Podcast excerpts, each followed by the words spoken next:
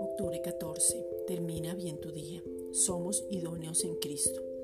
Idóneo es estar presente donde suceden las cosas, donde se responden a las necesidades, donde puedes aprender para volverte experto en la palabra de justicia.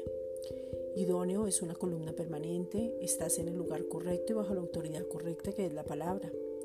Idóneo es ser competente, alguien apto siempre y amplio en cantidad porque siempre da más de lo que se espera. Idóneo es aquel cuyo corazón está alineado conforme a lo que es, sabe lo que hace, a quién le pertenece y es una persona que actúa con el carácter de Cristo en medio de las circunstancias.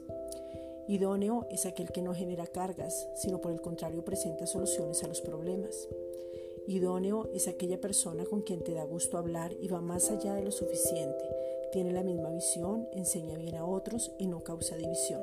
Segunda de Timoteo 2.2.